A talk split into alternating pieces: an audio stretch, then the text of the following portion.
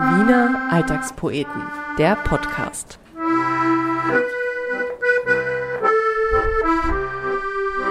Herzlich willkommen zum Wiener Alltagspoeten Podcast. Mein Name ist Andreas Reiner und neben mir steht die Produzentin Anna Moore, die kein Mikrofon hat und deshalb eigentlich nichts sagen kann, aber jetzt sagt sie doch was. Ich sage trotzdem Hallo.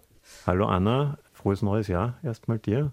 Vielen Dank, äh, dass du auch weiterhin diesen wunderbaren Podcast produzierst. Und ja, frohes neues Jahr auch an alle Menschen, die zuhören. Ich, hab, ihr habt, ich hoffe, ihr habt brav Kekse gegessen und Weihnachtslieder gesungen und was man halt so macht in den Weihnachtsfeiertagen. Wir werden heute über das Thema Wiener Musik sprechen. Weil wir eben alle geschädigt sind von den ganzen Weihnachtsliedern, die wir jetzt gehört haben, wollen wir uns äh, heute einer anderen Musikrichtung widmen. Und ja, äh, bis vor wenigen Jahren war es ja eigentlich so, dass Wiener Musik oder österreichische Musik gleichzusetzen war mit diesen ganzen alten Hadern, äh, die wir eh schon alle seit Jahrzehnten hören. Der Reinhard Fendrich, der Ambros, ERV, Falco natürlich und so weiter und so fort. Das war alles ganz nett, aber irgendwie auch immer so ein bisschen Heimatgefühl lastig und hat sich halt schon ein bisschen abgenutzt, wenn man es dann zum 50.000. Mal im Radio hört. Und dann kam irgendwann die Wiederauferstehung des Austropop. Ich weiß gar nicht, ob man es Austropop nennen kann, das werden wir dann vielleicht nachher besprechen. Jedenfalls mit Bands wie Wanda und Bilderbuch und Solokünstlern wie Soap and Skin, die der Musik aus Österreich ein ganz anderes Bild verliehen haben und auch wirklich sehr beachtliche Erfolge nicht nur hier in der Heimat erzielt haben, sondern auch im Ausland. Und wir wollen heute darüber sprechen und wer wäre da ein besserer Gesprächspartner als eine von diesen wunderbaren jungen Wiener Bands, die gerade sehr erfolgreich sind.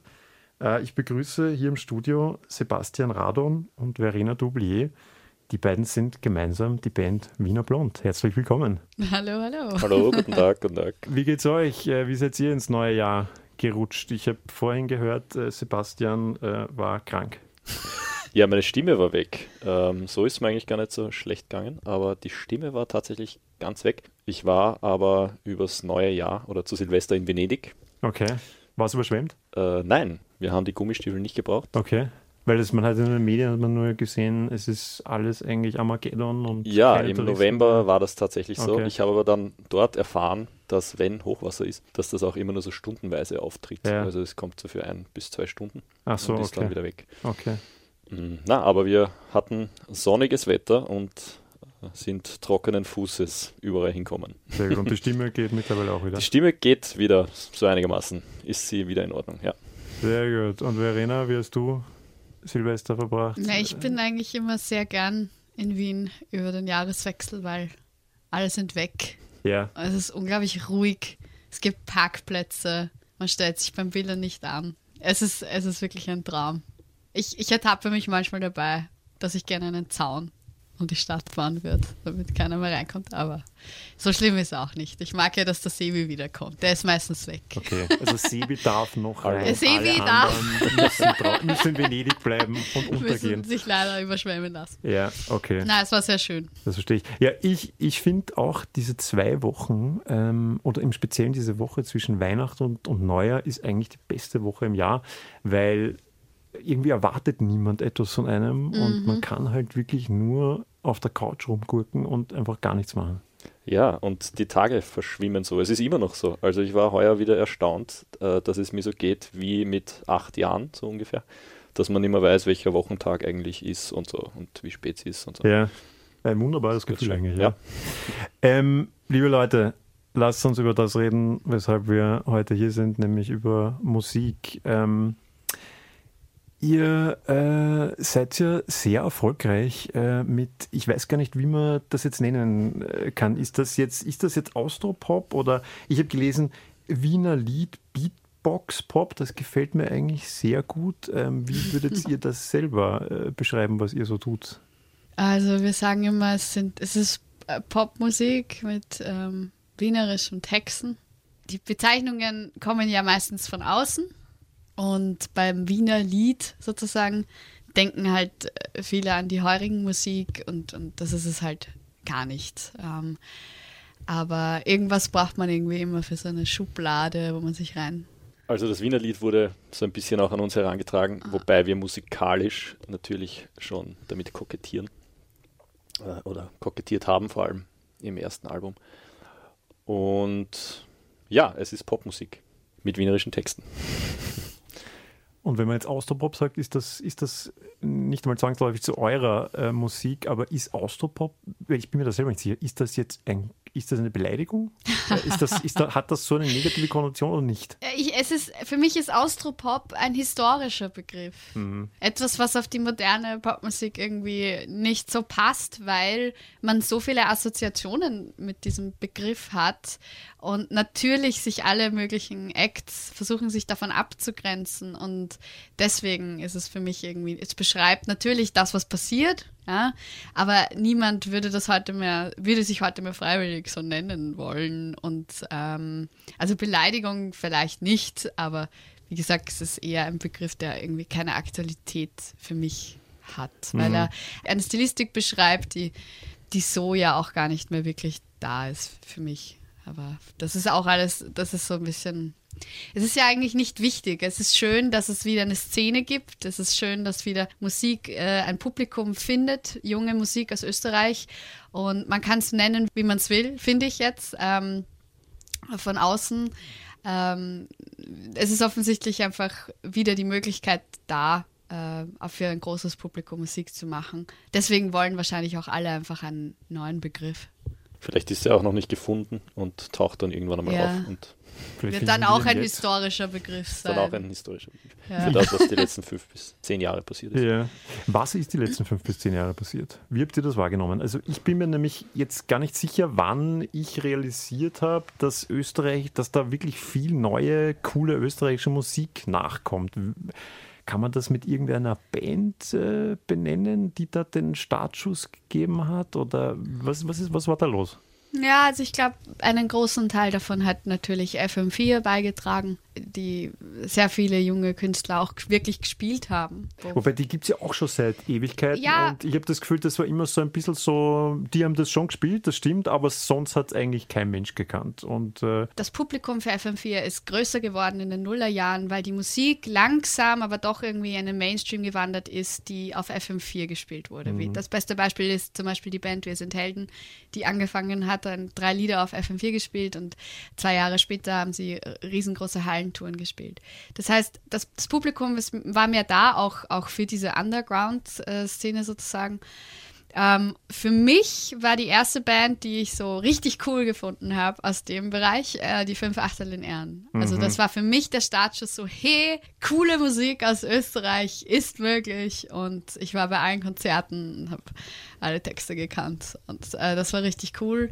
Und dann mit dieser Bilderbuch-Single Machine und dem ersten Wanderalbum war, glaube ich, allen klar, dass sich da jetzt echt was verändert. Das war ja auch am Anfang wurde das ja von, von den großen Medien relativ ignoriert. Also das hat sich so seinen Weg gebahnt, auch ein bisschen aus dieser Alternative-Szene, was ich, das ist so der typische, der typische Österreicher, der alles immer mal so ein bisschen kritisch beäugt und schaut, was passiert. Und irgendwann aber dann doch so fast schon opportunistisch eh alles leid findet. Äh, so ein bisschen habe ich das wahrgenommen. Und das war so um, um 2014 dann eigentlich. ja. Ich kann mich erinnern an ein Konzert von Wanda im damaligen Ostclub, wo wir beide anwesend waren.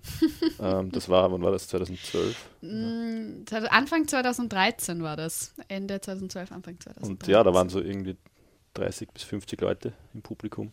Wahnsinn. Und man hat aber schon gemerkt, okay, das, das könnte ziemlich äh, einfahren. Ja. also das ist massentauglich. Ja, absolut. Ja.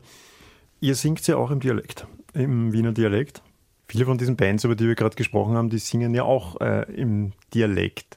Ist jetzt das wienerische oder der österreichische Dialekt, ist der jetzt plötzlich so cool geworden, dass alle jetzt im, im Dialekt äh, singen? Weil so cool Falco zum Beispiel hat ja nicht. auf, auf, Hochdeutsch äh, gesungen. Also es war so, gut, es war schon ein bisschen, bisschen wienerisch, aber jetzt nicht so viel Dialekt wie, wie jetzt ihr zum Beispiel, würde ich sagen. Der hat halt die perfekte, oder perfekte, er hat halt eine gute, in die Zeit passende Mischung gefunden, die so noch nicht vorgekommen ist. Das taucht jetzt auch wieder ähm, auf, so diese Mischung aus Englisch, äh, Deutsch und so ein bisschen dieses Mhm. äh, Schönbrunner Ding. Ähm, Ja, bei Es- uns war das eher so intuitiv, es lässt sich halt gut singen im Dialekt. Also man kann die Wörter und Sätze gut, gut formen. Es ist nicht ganz so hart wie, wie das Hochdeutsche. Mm, Es gab diese Band Krautschädel, die ähm, schon relativ früh, noch vor dieser ganzen Welle, sogar bei Sony Music unter Vertrag waren und ähm, auch äh, einen Amadeus gewonnen haben und mit einer Nummer auch auf Ö3 gelaufen sind, aber so wirklich funktioniert hat das damals nicht.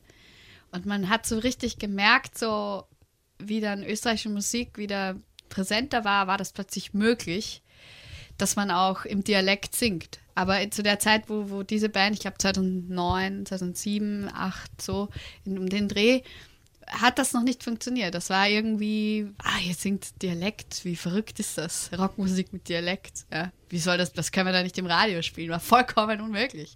Und jetzt plötzlich schon. Also es zeigt halt auch immer wieder, es ist im Grunde alles möglich. Es, es passieren halt manchmal Dinge und dann passieren viele Dinge auf einmal. Und äh, plötzlich findet es wieder ein Publikum, findet es eine Resonanz, wo dann plötzlich alle sagen, ihr könnt es doch nicht auf Englisch singen. Also wer jetzt auf Englisch ein, ein, ein Album aufnimmt, ist ja verrückt. Wahrscheinlich in fünf, sechs Jahren äh, wieder anders. Und ich habe den äh, Dialekt ja eigentlich nur, also mein Kollege hat angefangen, Dialektlieder sozusagen wirklich im stärkeren Dialekt zu schreiben.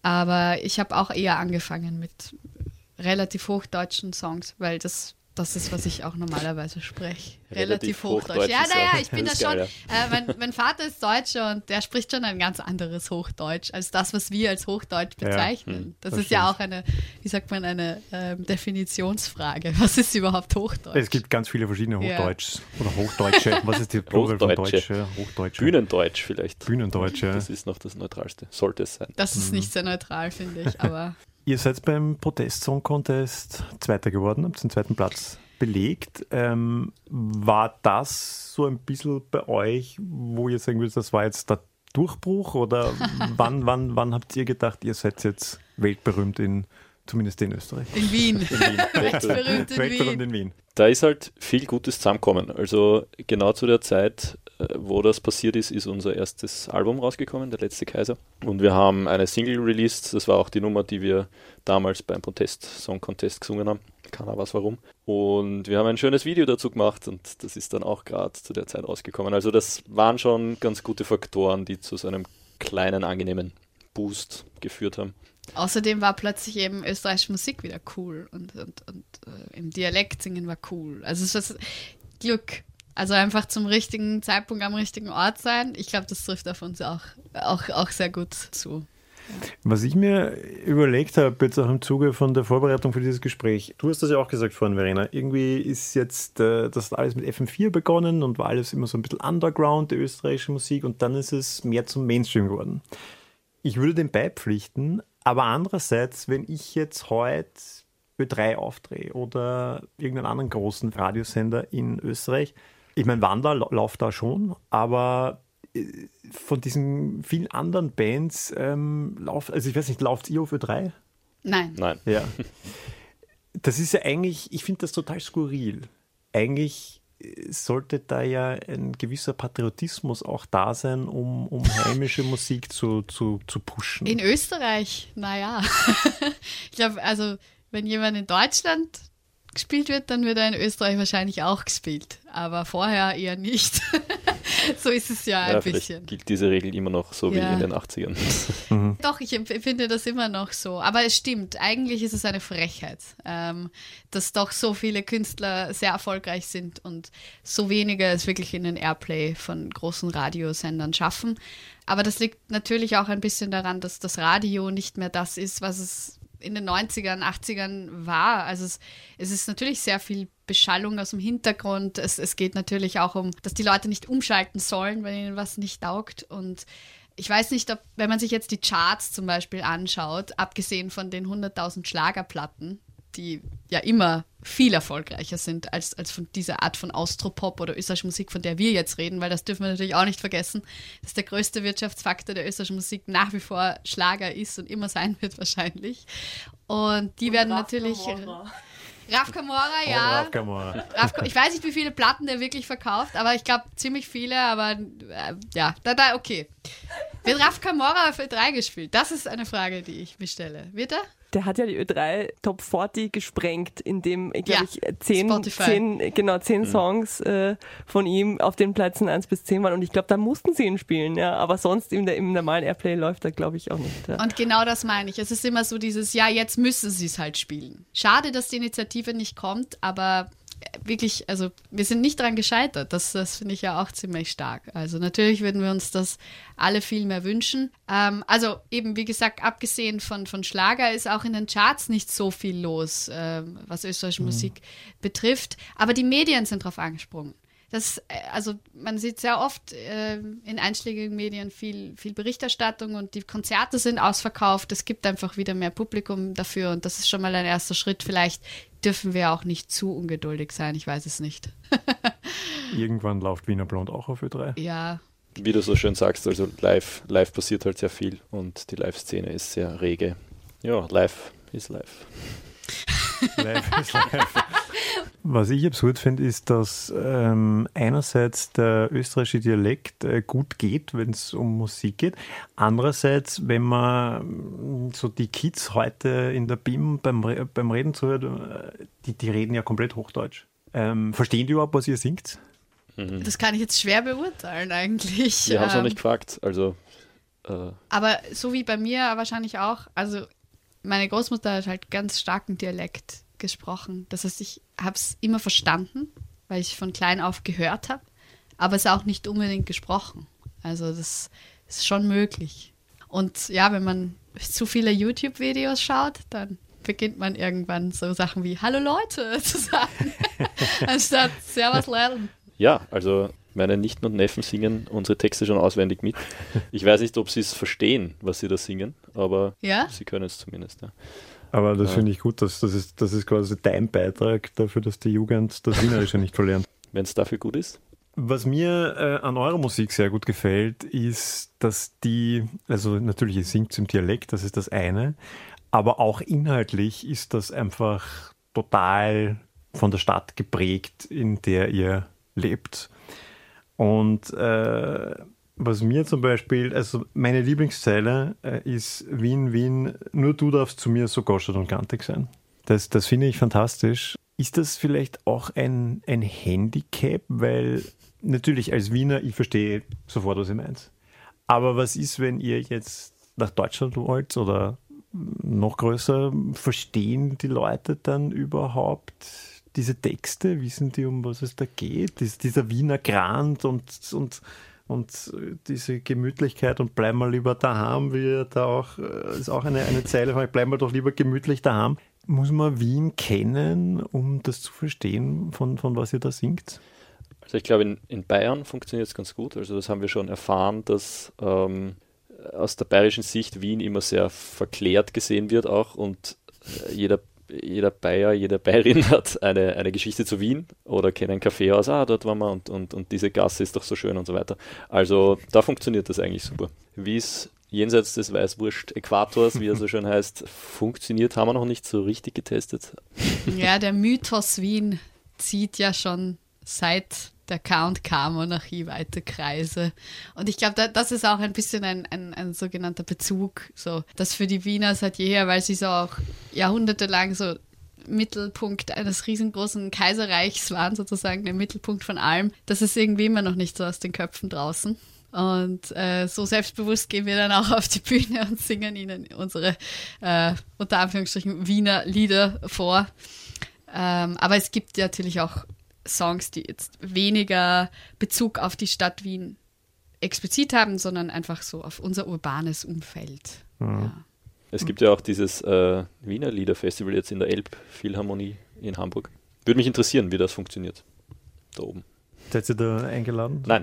Noch auf? nie was okay. davon gehört. Also, Ja, äh, aber ich weiß nicht, ob es schon war oder ob das jetzt ist. Aber Okay, okay, na, das, das würde ja gut passen für euch. Ähm, ich hoffe, ich, ich sehe euch dann irgendwann in Hamburg äh, aufgeigen. Ich, ich finde das ja toll, dass, dass das Wiener Lied äh, in, in Deutschland äh, auch solchen, solchen Anklang findet. Und das, wie du sagst, Verena, ich finde auch Wien, das hat so einen Mythos. Ähm, ich weiß gar nicht, wo das genau herkommt. Aber natürlich einerseits diese ganze Kaiserzeit und, und Wien war mal äh, Hauptstadt von einem riesengroßen Reich. Andererseits ist es ja heutzutage, und das ist, kommt ja in euren Texten auch, finde ich, immer wieder raus. Also da seid ihr ja schon auch sehr kritisch, was Wien angeht, so in Bezug auf dass das jetzt halt doch, dass die Gemütlichkeit halt halt sehr im Vordergrund steht und, und dass es jetzt halt eigentlich nicht mehr so das Zentrum der Welt ist und vielleicht auch nicht mehr die aufregendste Stadt der Welt ist. Oder habe ich das falsch interpretiert bei euch? Na, absolut. also vor allem ist es ja so, dass man es an sich selber dann auch entdeckt, äh, immer wieder. Dieses, naja, machen wir später, jetzt tun wir mal, schauen wir mal, ne, ne. Ähm, das eigentlich selber vielleicht auch kritisiert an sich selbst. Und dann natürlich, diese Songs äh, gehen ja auch um wie wir mit uns selber sind und wie wir tun. Und, ähm, aber ich glaube tatsächlich, dass äh, fast jede Großstadt so einen Mythos mit sich schleppt und dass der natürlich, wie jeder Mythos, je näher man drankommt, umso mehr löst sich das dann auf. Also das braucht natürlich auch eine gewisse Distanz, die der Wiener zu sich selber oft gern hat, damit das überhaupt funktioniert. Ja? Und äh, daher kommt ihm die Gemütlichkeit, sich mit der Realität so wenig wie möglich zu beschäftigen, ja eigentlich ganz gelegen. Ihr habt da ja auch ein, ein sehr schönes äh, Lied verfasst mit dem Titel Öffi-Walzer wo es darum geht, dass der einzige Adrenalinkick, den man in Wien irgendwie bekommen kann, ist, wenn man, wenn man schwarz fährt, äh, ohne Ticket in, in die U-Bahn steigt und eine Runde fährt. Das beschreibt das, finde ich, auch sehr gut. Ist das tatsächlich der einzige Adrenalinkick, den es in Wien noch gibt? Ähm. Legal. Aber ist ja nicht einmal legal. Es ist, ja nicht einmal legal. Ja. Äh, es ist zumindest ein großer Faktor, über das viel gesprochen wird. Ähm, obwohl die Öffis ja eh so wahnsinnig billig sind in Wien im Vergleich, ähm, dass man sich das ja eh leisten kann. Insofern, ja, aber es ist man redet drüber. Also ich glaube, es geht um die Autorität dieses Schwarzkapplers. Also für mich geht es um hm. diese Institution Schwarzkappler. Ich habe Todesangst vor der. Ja. Sogar wenn ich einen gültigen Fahrschein bei mir habe, habe ich ja. immer noch Todesangst vor der. Genau, das ist es nämlich. Und dann gleichzeitig eben auch diese, diese geheime Lust an der Rebellion, obwohl man ja eigentlich eh relativ angepasst da ist und äh, man möchte irgendwie mal Jetzt zeige ich es ihnen jetzt, du wieder zwicken. Marina, hast du eine Jahreskarte? Ja. aber ich ver vergesse sie manchmal. Aber das Lied habe ich schon mit 17 geschrieben und ich muss sagen, als Kind war das für mich schon öfters, wenn ich irgendwie vergessen hatte, meinen Schülerausweis dabei zu haben, auch nur, oder wenn ich irgendwie mal, mich mal wieder zu spät angestellt hatte für diese blöde Studentenkarte oder so. Das waren echt heftige Momente. Also das erzählt schon auch ähm, von meinem Respekt vor dieser Autorität Schwarzkappler und gleichzeitig natürlich diesen dieser Freude auch daran, wenn man nicht erwischt wurde. Und was das dann in, mit einem macht, so wenn, wenn das funktioniert hat. Und dann ist man der Gescheiteste von allen, weil man ist ja gratis gefahren. Also das, das finde ich eigentlich sehr lustig. Und ähm, ja, die Obrigkeiten, das ist eher auch so ein Thema äh, für die Österreicher, finde ich so. Ich würde sagen, wir spielen jetzt einmal, weil es so gut passt, das Lied Öffi Walzer von Wiener Blond.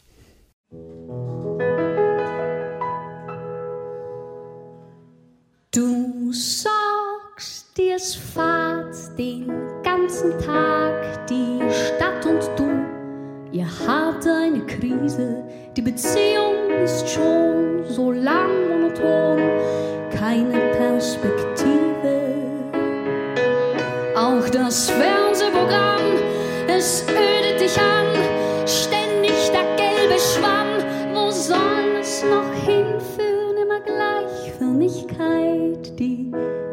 Zeit und du bist allein, so allein. Und ich mein, dann fahr doch mal wieder schwarz oder so. Das macht sicherlich Spaß, Risiko Freundlich steigt auch die Lebensqualität, wenn der Schwarzkappler vor dir steht. Er beschenkt dich mit Adrenalin, wurscht ob in U-Bahn, Bus oder Bin. Da empfiehlt sich sehr so ein kleines Malheur mit dem Kontrolleur. Ein echter Großstadtabenteurer, ist das sicher nicht zu teuer. Der macht das Tag aus, Tag ein und steigt immer wieder ein. Ein Zug fährt ab. Du sagst, Anarchie, na das ist nix für mich. Da werd ich so nervös und kann nimmer schlafen. das hab ich mir schon gedacht. Ist,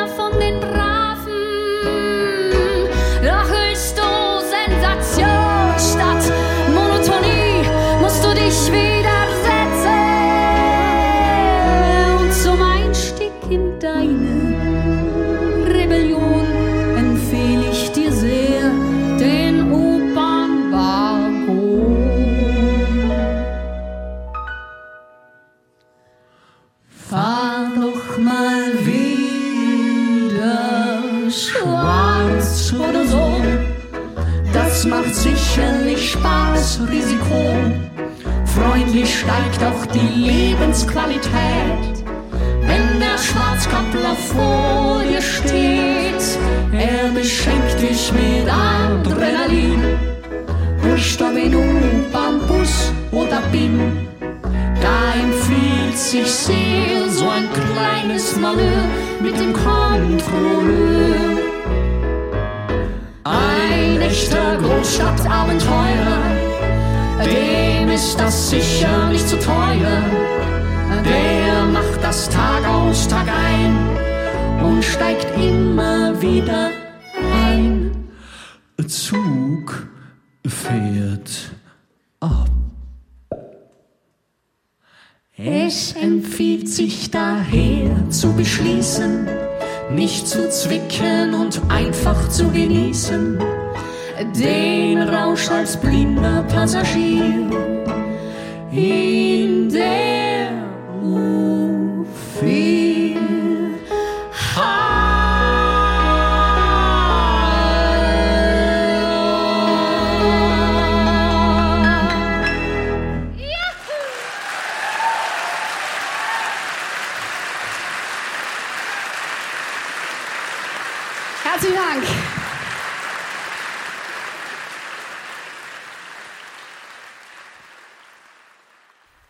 Haben sich die Wiener Linien schon bei euch gemeldet, äh, weil ihr in eurer Musik äh, dezidiert zum Schwarzfahren auffordert?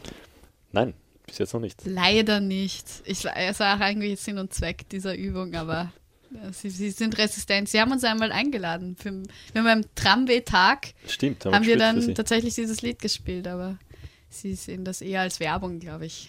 Okay, das, das finde ich interessant, weil ich wollte gerade sagen, es, es gibt ja auch diese U-Bahn-Stars, die dann in, in den U-Bahn-Stationen stehen und spielen. Und das hätte ich total lustig gefunden, wenn ihr damals spielen würdet und dann quasi in der U-Bahn-Station die Leute auffordert, dass sie nicht für ihre Tickets bezahlen Ich würde sagen, das ist schon fast äh, Performance-Kunst dann. Ja. Aktionismus nennt man das. Aber vielleicht kaufen die Leute dann erst recht Tickets, weil sie noch mehr Ja. Angst bekommen. Äh, vielleicht ist das sogar positiv für die Wiener Linien, wenn wir das Lied möglichst oft spielen. Was mich interessieren würde, ist, dadurch, dass die, die, die Office sind ja eigentlich sehr billig in, in Wien, ist das Schwarzfahren extremst teuer eigentlich? Oder ist das, wie ist das einzuordnen? Das in- finde ich auch, ja. in- Es hat keine Relation. Ste Ja. Also steht nicht in Relation zu dem niedrigen Ticketpreis, habe ich mir auch schon gedacht. Das ist eigentlich gescheit. Ja. Ich weiß nicht, wie das in anderen Städten ist. Wie viel Es kostet ist weiß nicht so teuer. Ich habe, das, ich, ich habe nämlich mich mit dem Thema auch schon befasst. Es, also du zahlst nirgendwo 100 Euro. Wow, okay. Du zahlst in auch in Berlin weniger, wo, wo die Preise, glaube ich, ich glaube, es kostet das Dreifache, äh, diese Monatskarte oder ja, so. auch in München, ja. Genau. Aber dann das Schwarzfahren kostet weniger. Also das passt wieder, Verena, auch zu deiner Theorie von dieser, von dieser grauen Eminenz, die da einfach oben steht und halt einfach die Strafen austeilt. Ja, Aber das, das, das, wir finden das ja in Wahrheit toll, oder? Das ist ja der Wiener braucht ja diese. ja, ja. Diese Es macht den. Kick natürlich auch noch Ja. ordentlich. Es steigert ihn auch noch. Weil 100 Euro, das, das, das tut schon weh. Das, das, das tut, glaube ich, jedem weh. Das ja. Also wenn wir heute nach Hause fahren, fahren wir ohne Jahreskarte. Glaub, Aber das geht Fuß. nicht. Man ist quasi geschützt. Man ist geschützt. Ja, mit Jahreskarte ist man eigentlich fein Ach raus. so, ja, auch wenn man sie vergessen Ja. hat, dann Ach kann man so. sie nach, Ja, also nachreichen. muss man sicher nach Erdberg fahren oder in Ja, irgendeine- nach das- Erdberg fahren Hier ist das Erdberg. Ah, und eine Bearbeitungsgebühr bezahlen. So macht man das bei uns. Okay, auch damit hast du schon Erfahrung. Ja. Ihr habt Gesangspädagogik studiert. Gut recherchiert. Was ja. ist das?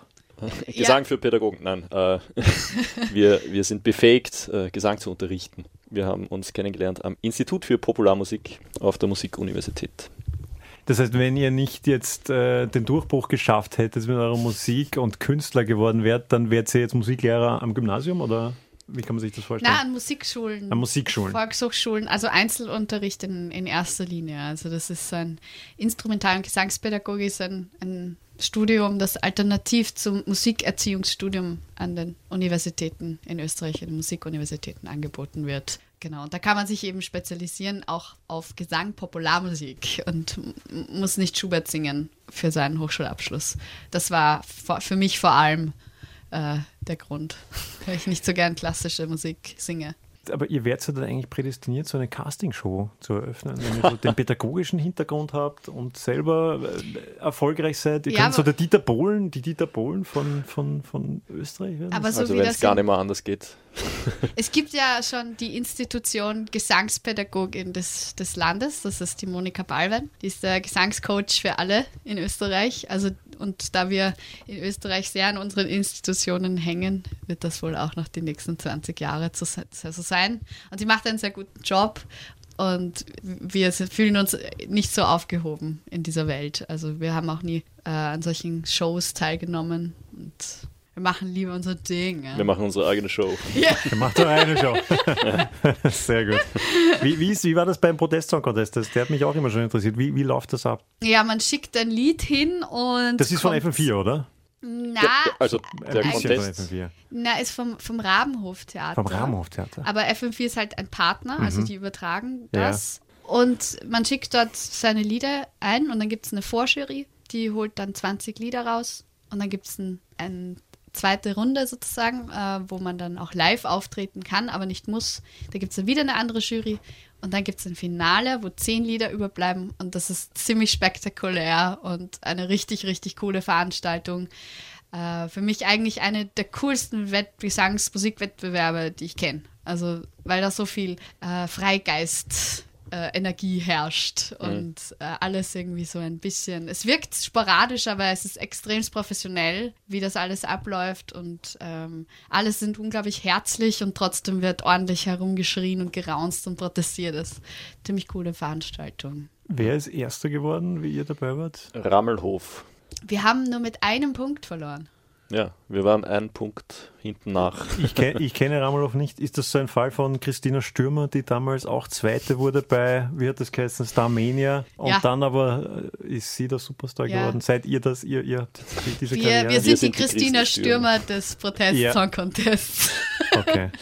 Naja, Rammelhof hat dann schon ziemlich äh, Gas gegeben. Die sind in der Ukraine Mit Wiener, mit Durch- dem Wiener Lied. durchgebrochen. Bringe das Wiener Lied Nein, in die mit Ukraine. ihrem, äh, mit ihrem Gewinnerlied Wladimir Pu- Pu- Pu- Pu- Pu- Pu- Putin. Oh, das ist ein schöner Titel.